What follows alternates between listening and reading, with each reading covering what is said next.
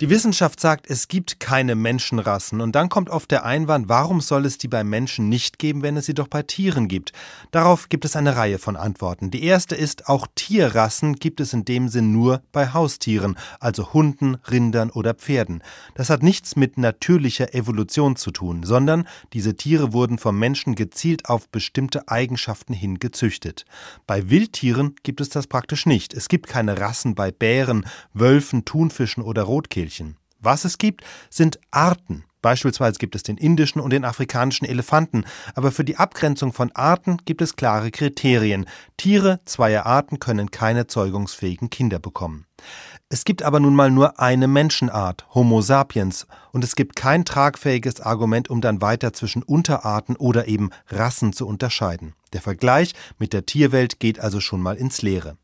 Das zweite Gegenargument zu angeblichen Menschenrassen liefert die Genetik.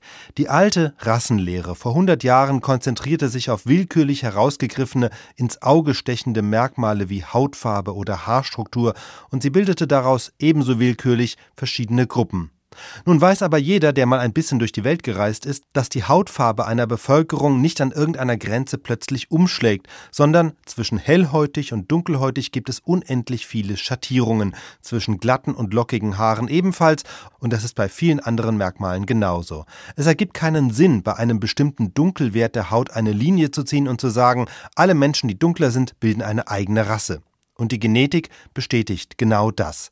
Natürlich gibt es genetische Unterschiede zwischen den Durchschnittseuropäern und den Durchschnittsafrikanern, aber wir haben ja nicht nur Gene für Haut und Haare, sondern auch Gene, die beeinflussen, wie groß wir werden, ob wir anfällig sind für Fettleibigkeit, Herzinfarkte oder Depressionen, und es gibt viele andere Erbanlagen. Unterm Strich unterscheiden sich die Menschen innerhalb Europas genetisch viel stärker, als sie sich insgesamt etwa von den Menschen in Afrika unterscheiden. Auch deshalb ergibt es keinen Sinn, von Rassen zu sprechen. Übrigens sind nirgendwo die genetischen Unterschiede so groß wie innerhalb Afrikas, einfach weil unsere Vorfahren bis vor 80.000 Jahren dort gelebt haben.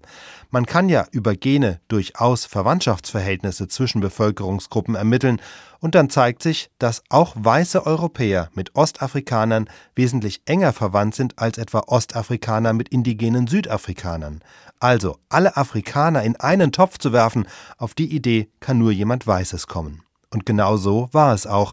Der Rassismus ist nicht etwa Ergebnis einer wissenschaftlichen Rassenlehre, sondern es war umgekehrt. Die Rassentheorie ist ein Produkt des Kolonialismus, entstanden aus dem Bedürfnis, eine Begründung zu liefern, um zwischen angeblich höher und niederwertigen Menschen zu unterscheiden. So steht es auch in der Jenaer Erklärung, die Zoologen und Evolutionsforscher 2019 veröffentlicht haben. Dort heißt es über die Idee der Menschenrassen, Zitat, es gibt hierfür keine biologische Begründung und tatsächlich hat es diese auch nie gegeben.